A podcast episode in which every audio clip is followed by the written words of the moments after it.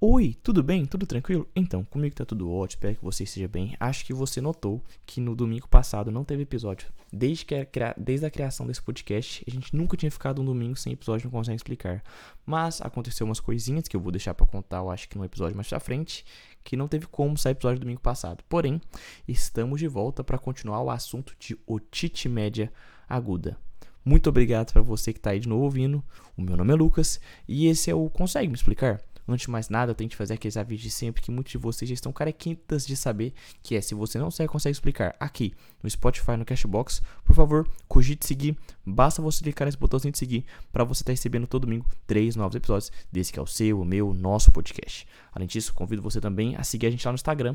O Instagram não consegue explicar, é o arroba consegue explicar. Arroba consegue explicar. Claro, se possível, compartilhe esse episódio com todo mundo e não deixe de avaliar ele aí no Spotify. Tem como você classificar em até 5 estrelinhas. E se você achar que eu mereço 5 estrelinhas, vai ser ainda melhor. Beleza, a gente conversou então de otite média aguda no nosso primeiro episódio. A gente falou da definição. Afinal, a otite média aguda é uma inflamação da mucosa da orelha média, que tem extensão, que pode ter uma essa inflamação, pode se estender até as células mastoides e porção cranial da tuba auditiva. A gente sabe que essa questão da otite média aguda é muito importante. E é por isso mesmo que hoje eu quero falar um pouquinho mais com você em questões relacionadas à epidemiologia e outros assuntos. Quando a gente pensa em epidemiologia da otite média aguda, a gente tem que pensar que é um processo muito comum em crianças. Lucas, qual que é o motivo de a gente pegar tanta otite média aguda em postinho e em consultórios pediátricos? O motivo é anatômico. A criança, devido à posição mais horizontal e curta da tuba auditiva em relação ao adulto. Como assim, Lucas? A criança tem uma tuba auditiva que ela é mais horizontalizada e curta em comparação ao adulto. Consequentemente, ela é mais suscetível a um processo inflamatório que vai levar ao que a gente está conversando, que é a otite média aguda. A gente percebe essa, essa tuba auditiva mais horizontalizada e curta nas crianças entre 6 e 36 meses.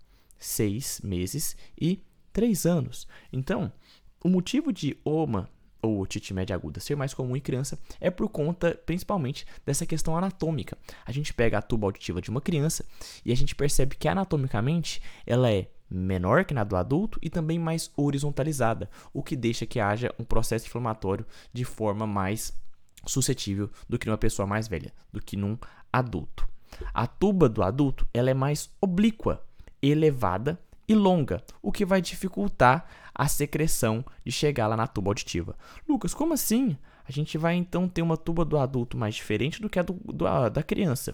E por ela ser diferente, epidemiologicamente as crianças são mais suscetíveis à doença? Sim. Como são diferentes, como eu te falei, a do adulto ela é mais oblíqua, elevada e longa. Então, ela fica mais difícil em se ter otite média aguda nesses pacientes mais velhos, em adultos. Isso quer dizer que a gente não tem otite média aguda em adulto? De maneira alguma. A gente vai ter muitos pacientes com otite média aguda, é, vai ter muitos adultos com otite média aguda. Todavia, em crianças é mais frequente. E um desses fatores que leva ao aumento dessa incidência em crianças é essa questão anatômica. Afinal, como eu já te falei 10 vezes ali atrás, vou falar mais uma vez, a tuba ativa de criança e adulto é diferente. Em criança ela é curta e horizontalizada, enquanto que no adulto ela é oblíqua, elevada e longa. Tranquilo? Beleza? A gente tem que pensar também que normalmente essa otite média aguda é uma extensão de uma patologia pregressa, como infecção de garganta ou uma infecção de nariz. A gente tem que sempre pensar que essa uma normalmente é uma extensão de uma patologia que já vem antes, seja ela patologia de garganta ou de nariz, como uma, na, uma nasofaringite, por exemplo. Tranquilo? Beleza? É perceptível também que há uma, uma regressão dos casos de OMA a partir dos 7 anos. Então, enquanto que tem muita OMA na infância, a partir dos 7 anos a gente percebe uma redução dos quadros de OMA, seja por meio dessa mudança anatômica que vem ocorrendo, seja também por fatores comportamentais da pessoa. Tranquilo? Beleza? Em crianças menores de 6 meses, especialmente, questionar sobre a posição da amamentação. Por quê?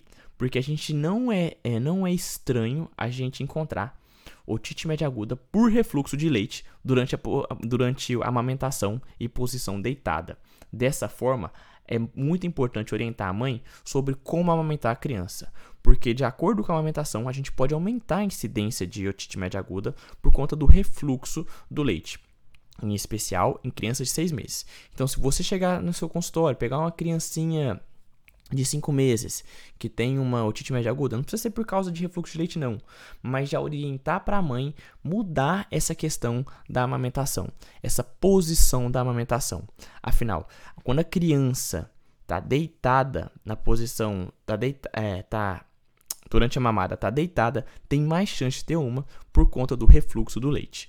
Por isso que é tão importante a gente fazer essa mudança comportamental e a gente explicar para a mãe a mudança dessas questões. Então, em epidemiologia, é importante pensar o quê? Otite média aguda comete mais crianças. Por que comete mais crianças? Fatores, é, fatores anatômicos e fatores comportamentais que vão levar a isso. Enquanto que adulto é menos frequente, mas mesmo assim costuma acontecer.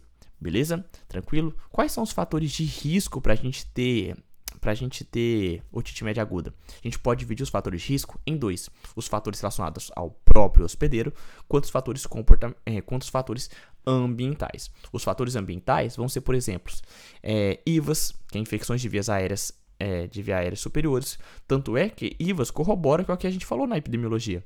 Afinal, normalmente a otite média aguda é uma extensão de uma patologia pregressa, como uma infecção de garganta ou de nariz. Além disso, é, como fator ambiental, leva em conta também creches e escolas, o contato com outras crianças que podem levar a um problema de saúde que passa de um para outro, o tabagismo passivo, o uso de chupeta, e o aleitamento materno é considerado um fator protetor. Ah, Lucas, mas você falou que o aleitamento materno pode levar a de refluxo. Gente, é a posição que você está amamentando a criança. De maneira alguma a gente vai impedir essa mãe de amamentar a criança. A amamentação, principalmente nesses seis primeiros meses da criança, ela tem que ser exclusiva. A amamentação o aleitamento materno tem que ser exclusivo nos primeiros seis meses. A gente sabe disso na pediatria. Então, alguns fatores ambientais que vão estar relacionados à otite média aguda são as IVAs, pacientes que estão em creches e escola por conta desse fator de, de uma infecção de um para outro, questão do tabagismo, pré, ou tabagismo passivo, o uso de chupeta e lembrar que o aleitamento materno é um fator protetor à otite média aguda. Afinal, o leite é rico em várias imunoglobulinas. O leite, é, o leite é rico em muita questão que vai proteger a criança, que vai fazer desenvolver o seu famoso sistema imunológico. Quais fatores estão relacionados Quais fatores de risco estão relacionados ao hospedeiro? Em relação a isso, a gente pode falar a idade. Um episódio em menores de seis meses é fator para ter umas recorrentes. Então, se a criança tem um episódio em menos de seis meses, isso é um fator positivo para ter otite média aguda de forma recorrente. Além disso, questões como anormalidades crâniofaciais, que a gente pega muito, que é a questão do síndrome do, é, questão do lábio leporino, síndrome de Down, a fenda palatina, então a gente tem que pensar que essas anormalidades crânio-faciais podem levar a otite média aguda, sendo as três principais que a gente pode falar síndrome de Down, lábio leporino e fenda palativa, palatina, desculpa, e lembrar também aquela questão de alergias e refluxos. Tranquilo? Beleza? Em relação à etipato, etiopatologia, a gente tem que pensar o seguinte: pensou em otite média aguda, temos que pensar em três agentes etiológicos específicos: Streptococcus pneumoniae, a Haemophilus influenza e Moraxerias catarrhalis.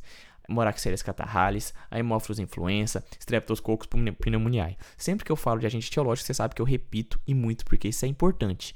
Então, entre dentro da etiopatologia, os agentes etiológicos mais importantes da otite média aguda é o Streptococcus pneumoniae, a Haemophilus influenza, Moraxeria catarrhalis. Moraxeria catarrhalis, a Haemophilus influenza Streptococcus pneumoniae. Beleza? Tranquilo? Normalmente, as otites médias agudas ocorrem 3 a 4 dias após um quadro de infecção de via aérea superior, após um quadro de IVAs. No geral, a otite média aguda normal tem, tem ar em torno. Na, desculpa. Na, a, em geral, a, a otite média normal tem ar em torno da cadeia circular. Já no quadro de otite média aguda, tem uma inflamação da mucosa de revestimento. Essa inflamação vai levar aquelas questões que a gente já sabe. Os cinco sinais cardeais da inflamação: dor, rubor, calor, tumor, perda de função. Em especial nessa região, o que a gente vai ter? Secreção, dificuldade de drenagem da secreção, abaulamento, hiperemia e dor no ouvido, otalgia. Então, no geral, é, a gente pega, que a gente sabe que a nossa tuba auditiva tem ar em torno dessa cadeia circular. Já no quadro de OMA, a gente vai perceber que vai ter uma inflamação dessa mucosa de revestimento, o que vai levar é, abaulamento da a abolamento da. Opa, esqueci o nome agora. Da tubo, a gente vai pegar abolamento da membrana timpânica. Oh, me desculpa, gente. Da membrana timpânica. A gente vai pegar, vai perceber que vai ter uma dificuldade de drenagem da secreção. Vai perceber que vai haver a produção de secreção. E vai haver principalmente vermelhidão e dor. Lucas, como que eu percebo essa questão da vermelhidão, disso mais? Usar o otoscópio, olhar pelo otoscópio vai ser muito importante. Entre 25 e 40% dos casos não, é, dos casos não apresentam bactérias vivas no, no, no líquido da otite média. Por isso, antibióticos não são necessários em todos os casos. Então, em 25 a 40% dos casos, não tem bactérias vivas no líquido que vai fazer essa otite média.